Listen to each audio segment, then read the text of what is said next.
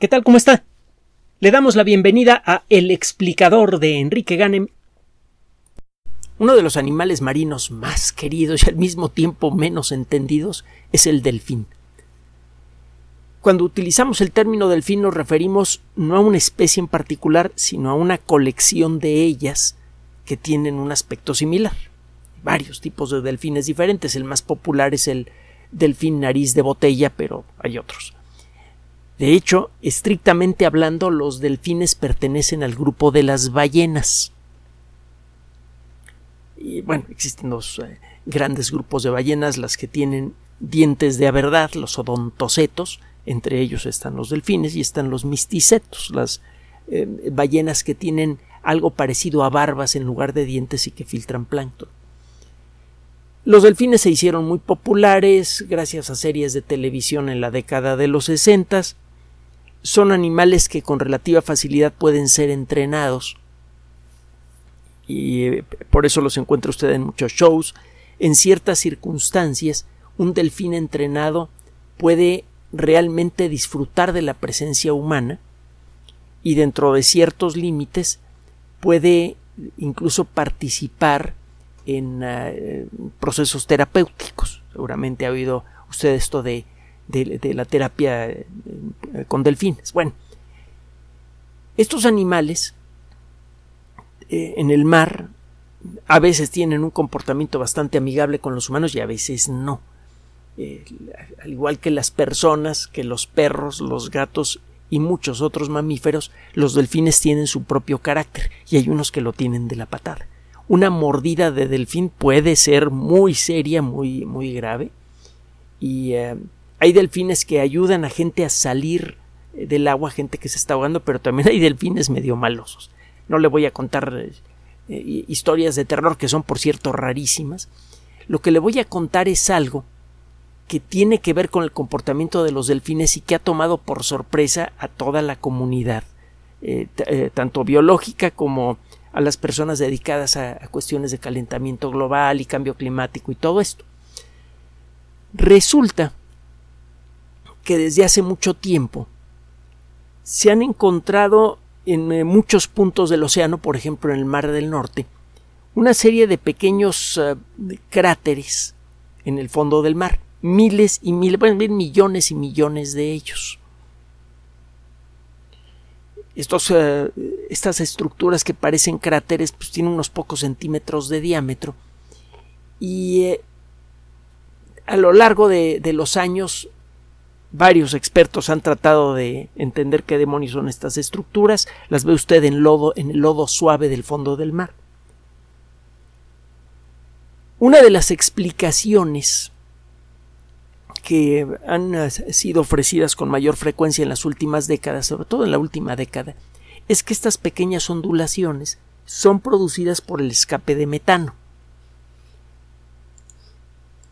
Y bueno, en los últimos años algunos investigadores han hecho cuentas eh, estimados de cuántos eh, de cuántas perforaciones se encuentran por kilómetro cuadrado en eh, la superficie del fondo del mar y e imaginan la cantidad de metano que debería estar saliendo en forma de burbujitas como consecuencia y que deje como consecuencia estos agujeros.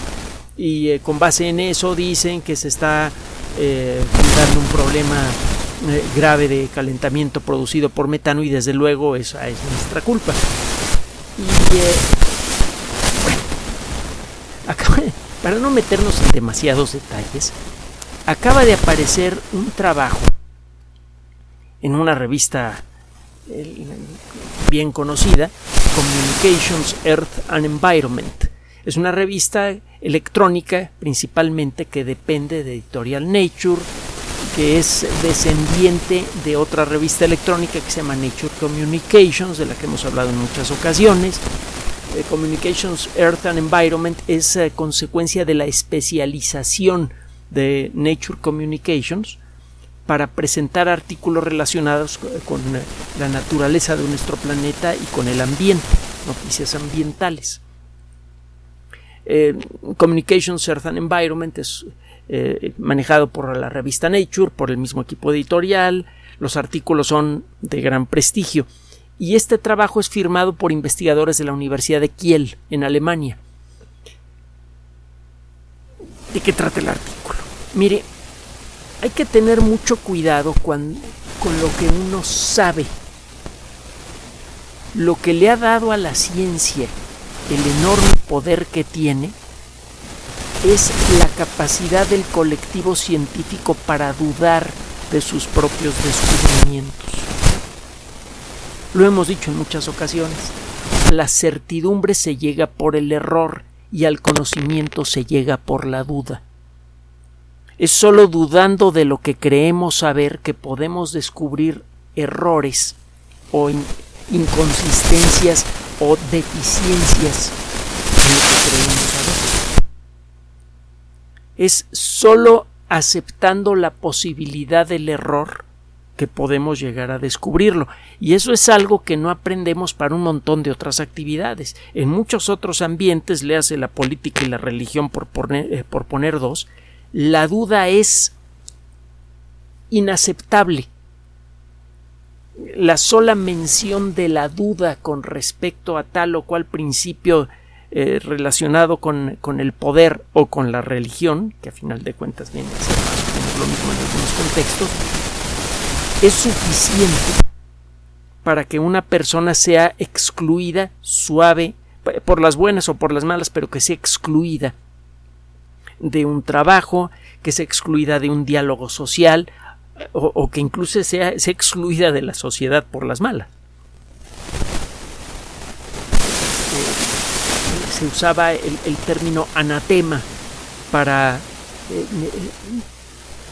eh, cerrarle la puerta en las narices, metafóricamente hablando, a alguien que estaba diciendo algo que el colectivo no quería escuchar. Eh, muchos de los eh, problemas que tenemos ahora en, en nuestra sociedad tienen que ver con esto. Nos negamos a escuchar muchas veces a las personas que nos están diciendo que lo que creemos está mal sobre todo aquellas que tienen argumentos. Esas son las que, a, las que menos oímos. Bueno, tiene tiempo que estas pequeñas perforaciones, pequeños cráteres que se ven en muchos puntos en el fondo lodoso del mar, son considerados como cráteres producidos por las eh, eh, emanaciones de metano. En algunos casos se ha visto efectivamente salir metano de algunos de estos, de algunas de estas estructuras. Pero resulta que tenemos un conocimiento muy, muy somero, muy limitado y muy discutible de lo que sucede en el fondo del mar. Eh, existen submarinos de investigación que pueden llegar a las partes más profundas del océano pero no se pueden mover más que unos pocos metros eh, alrededor de la zona de inmersión. La realidad es que prácticamente toda la superficie del fondo del mar es desconocida. Tenemos mapas más o menos detallados generados principalmente por sonar y otras técnicas a distancia de quizá el 19% o 20% de la superficie total sumergida del océano que representa el 75% de la superficie total de nuestro planeta. Haga usted sus cuentas. Este análisis por sonar, si bien nos da una idea bastante detallada de la textura general del fondo marino, no es lo suficientemente preciso como para revelar estos agujeritos, por ejemplo. Entonces, eh, lo que era una explicación tentativa para esos agujeritos se convirtió en la eh, explicación aceptada por la comunidad científica por falta de herramientas más precisas para explorar el fondo del océano.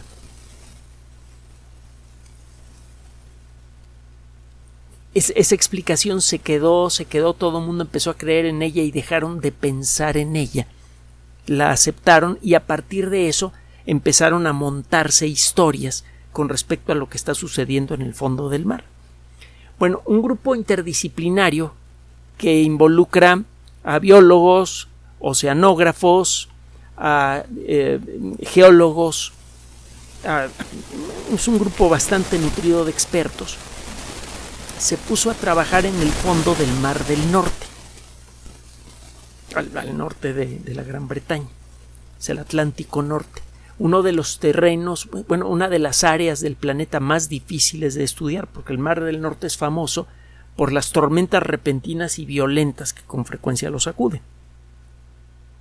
Hay circunstancias climatológicas y también oceanográficas que facilitan las, ah, las tormentas repentinas, violentas, y además existen corrientes que hacen muy difícil el mantener funcionando un barco de, investigación oceanográfica. Muchas veces usted deja caer un robot controlado por un cable largo de varios kilómetros de largo, de varios kilómetros de longitud, para poder explorar el fondo marino de manera robótica por horas enteras. El problema es que si el, el, barco se está zarandeando mucho, pues el cable también se zarandea mucho y la inercia que tiene un cable de dos o tres kilómetros es muy considerable. En una subida y bajada producida por las olas, el cable puede romperse con facilidad e incluso dañar a la grúa que lo sostiene en el barco. no es un trabajo fácil de hacer. Bueno, estos investigadores eh, buscaron un campo en el Mar del Norte en donde existen montones de estos agujeros. Y se pusieron a estudiar lo que estaba pasando con la ayuda precisamente de máquinas robóticas. Las máquinas que pueden permanecer sumergidas por horas, pueden moverse muchos kilómetros en una dirección y en otra, eh, apoyadas por, el barco del cual dependen, y esto permite observar el fondo marino por intervalos largos. Y eh, resulta que algunos investigadores, algunos de los expertos que empezaron a observar ahora sí muy de cerca a muchas de estas eh, de estos cráteres en el fondo del mar, empezaron a verle una forma conocida. De hecho, una, de las personas participantes, una bióloga marina, identificó la forma de estos cráteres eh, la, vio muy similar a la que dejan mamíferos marinos como los delfines nariz de botella, que son los más comunes, los más conocidos, cuando están hurgando en el fondo del mar para buscar algo que se llama colectivamente la anguila de, arena. El término anguila de arena es genérico no existe realmente en, nuestro idioma, es más bien en, inglés, sand eel. Eh, eel es E-E-L, sand S-A-N-D. Se trata de pequeños bichitos parecidos a arenques o a sardinitas que se encuentran por miles en el fondo del mar. Las encuentra usted en muchos puntos del Océano Atlántico, por ejemplo lo primero que llamó la atención de estos investigadores es que los huecos que dejan los delfines en el fondo del mar, a poca profundidad, que es en donde se les puede estudiar fácilmente, cuando están buscando estos bichitos se veían igualitos a estos que se encontraban a gran profundidad. Lo que sigue fue identificar fotográficamente a muchos de estos ah, eh, muchos de estos cráteres, y con muchos estoy hablando exactamente de 42.458. Muchos de estos cráteres tienen una profundidad promedio como de 11 centímetros. Y eh, empezaron a explorar con detalle los campos en donde estos, eh, estos cráteres eran abundantes de manera regular. Aquí empezaron a a trabajar otras mentes. Hay varios investigadores que estudian el lecho marino, porque varias personas que se dedican a la ecología, porque el lecho marino es uno de los ah, depósitos más importantes de ah, carbono orgánico. El carbono orgánico se, se va depositando poco a poco en el fondo del mar y queda atrapado en estructuras moleculares que generalmente son eh, eh, son de larga duración. Es decir, el, el carbono orgánico que queda atrapado en esas circunstancias no se suelta con facilidad. Una vez que el carbono queda atrapado en ese lodo, en potencia puede quedar atrapado por más de 100 millones de años. En lo que la plancha continental se va moviendo poco a poco, la, la, plancha del fondo del mar, perdón, se va moviendo poco a poco hasta que choca con alguna placa continental. El continente se monta encima de la placa por ser un poco menos denso y esa masa de lodo empieza a hacer un viaje hacia el centro de la Tierra. Obviamente se derrita el material, el, eh, el carbono se, se, se libera, se, se, queman esos materiales poco a poco, liberan dióxido de carbono y parte de ese dióxido de carbono puede regresar a la corteza terrestre a través de la boca de los volcanes. Para los ecólogos es muy importante porque ya sabe que ahora estamos contando casi casi cada átomo de carbono que hay en el ecosistema terrestre y eh, queremos evitar que haya demasiado carbono libre en forma de dióxido de carbono por el rollo del calentamiento global. Mucha gente está siguiendo la huella del carbono por todos lados. Y uno de los puntos importantes para hacer esto es precisamente el fondo del mar, porque es allí donde se puede quedar atrapada una gran cantidad de carbono.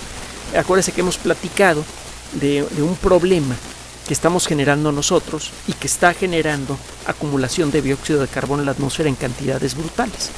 Estamos sacando muchos peces del mar, los peces normalmente comen cosas en el mar y dejan caer pelotitas fecales que caen normalmente hasta el fondo del océano y la mayoría de ellas quedan atrapadas en este lodo y eso significa que todos los días millones de toneladas de dióxido de carbono son atrapadas, eran atrapadas por todos los peces del mundo y se iban al fondo del mar y ahí se quedaban.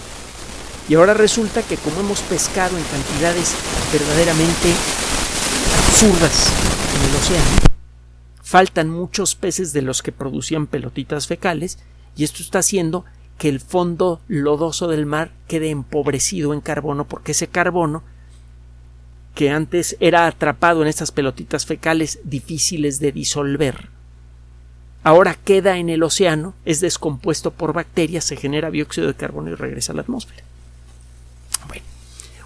Hay investigadores que están siguiendo muy de cerca lo que está sucediendo con el carbono del fondo del mar.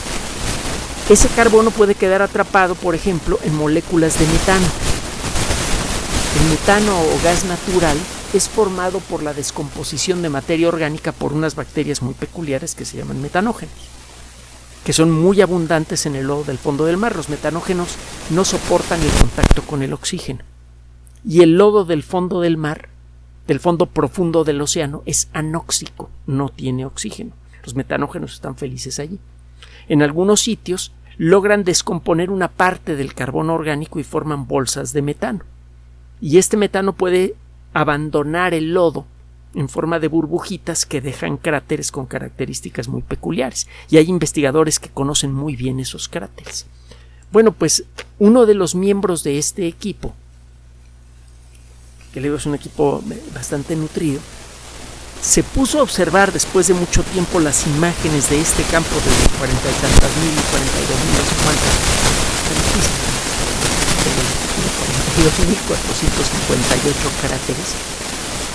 dijo, es que estos no parecen los cráteres que deja el meteorito en la superficie.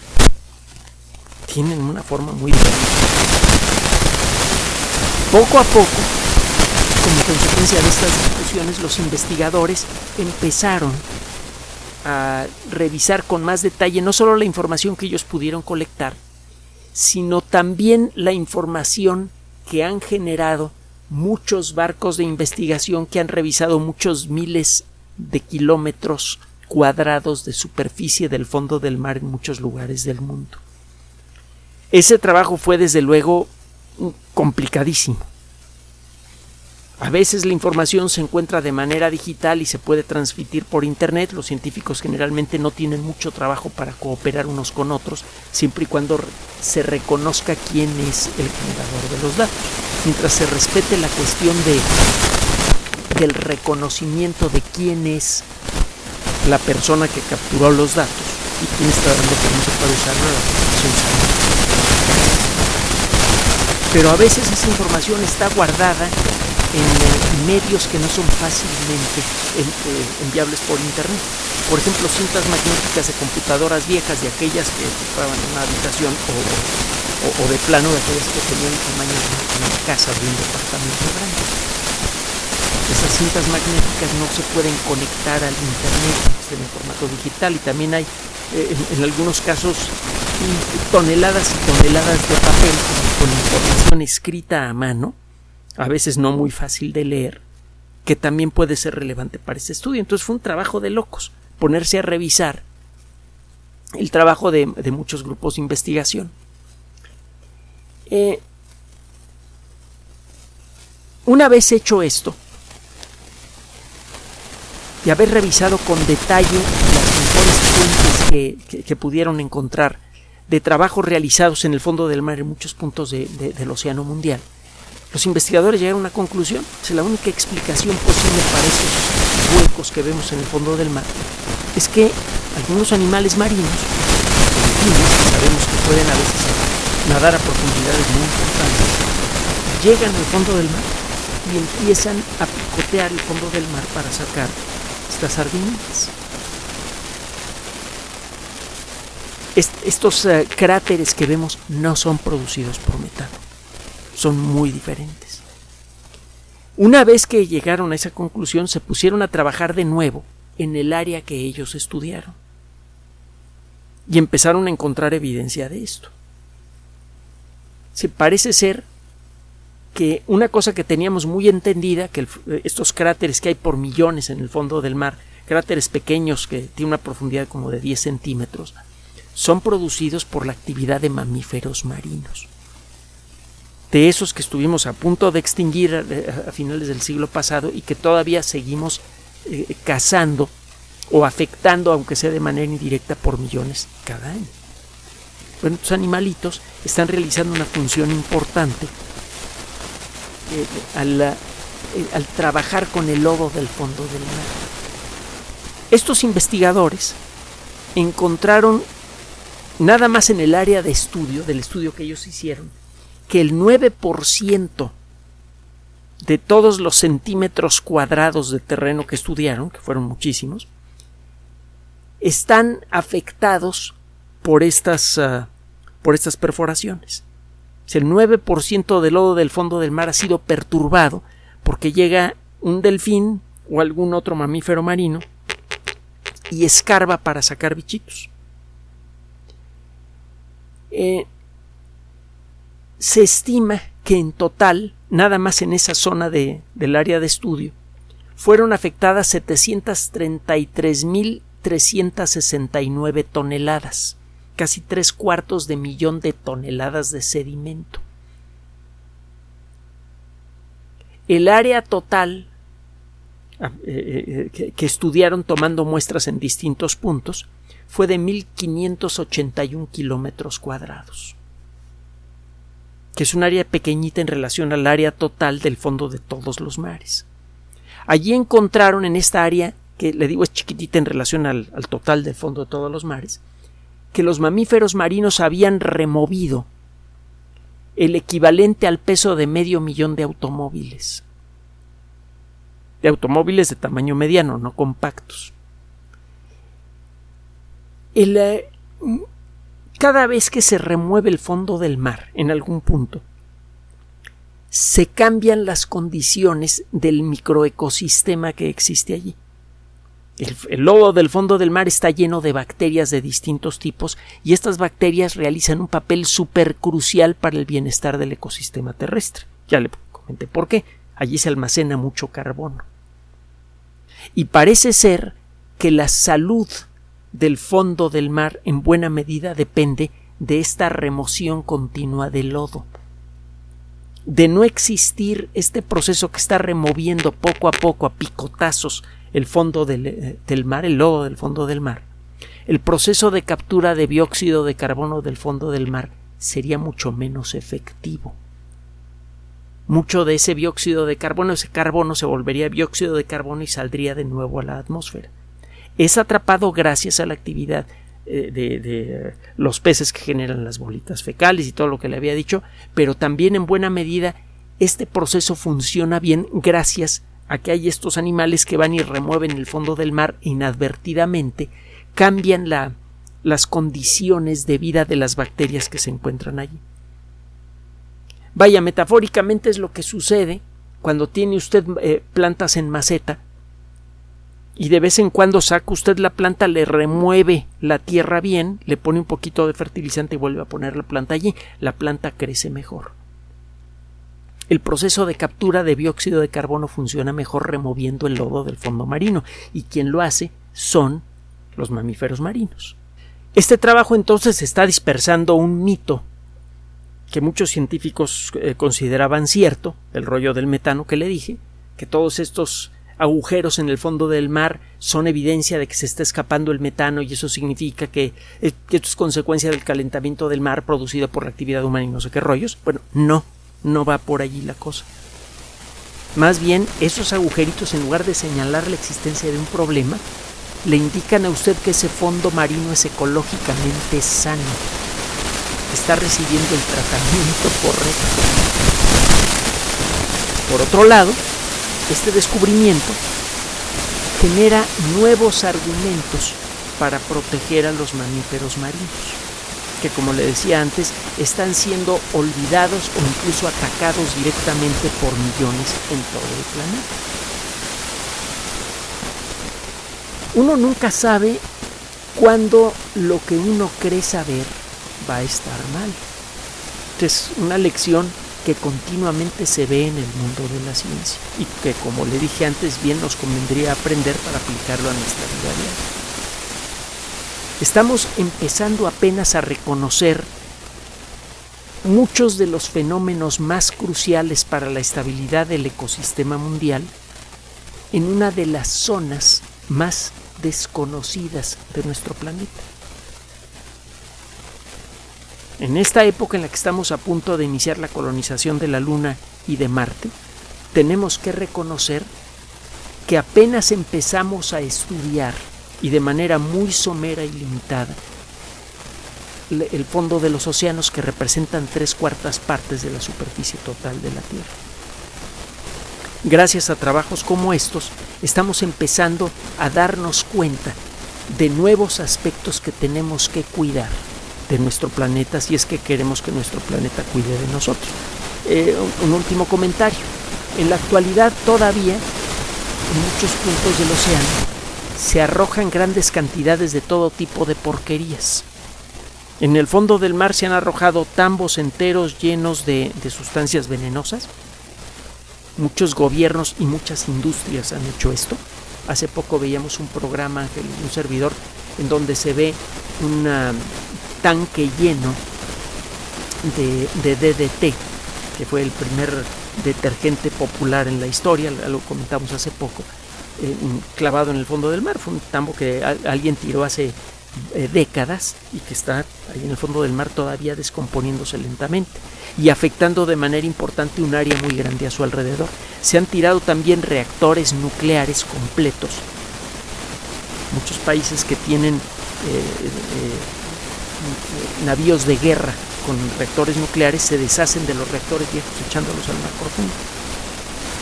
Y bueno, ya sabe usted, plásticos, eh, zapatos viejos, todo lo que usted se puede imaginar va a parar al fondo del mar. Bueno, todas esas cosas al caer en el fondo del mar afectan a las bacterias que se encuentran allí y no solamente las que se encuentran debajo del objeto que echamos, en algunos casos, estas cosas que echamos en el mar sueltan sustancias que pueden afectar a las bacterias a muchos metros a la redonda. Una de las primeras lecciones que podemos sacar de este trabajo es que uno tenemos que proteger mucho mejor a los mamíferos marinos porque ahora resulta que en buena medida la capacidad de captura de dióxido de, carbono orgánico del fondo de los mares depende de ellos. Y por otro lado, tenemos que encontrar nuevas reglas para sancionar como comunidad internacional a los individuos, instituciones o países que sigan manteniendo la práctica de echar basura por toneladas al fondo del mar. Poco a poco empezamos a reconocer lo extremadamente delicado que es nuestro planeta, cuando menos en lo que a la vida se refiere. Todos los elementos de nuestro planeta están ligados con nosotros. ¿Quién lo iba a decir? El bienestar del colectivo humano y del ecosistema terrestre en buena medida depende de los hábitos alimenticios de los delfines. Gracias por su atención. Por sugerencia suya tenemos abierto un espacio en Patreon, el explicador Enrique Ganem, y en PayPal, el explicador patrocinio por los que gracias a su apoyo sostenemos este espacio. Puede usted descargar gratuitamente estos audios en formato MP3 en Spotify y en iTunes como El Explicador sitio oficial y en SoundCloud como El Explicador. Recuerde nuestras redes sociales de siempre, Twitter Enrique-Ganem y en Facebook Enrique Ganem sitio oficial, El Explicador y los grupos que usted ya conoce. Gracias.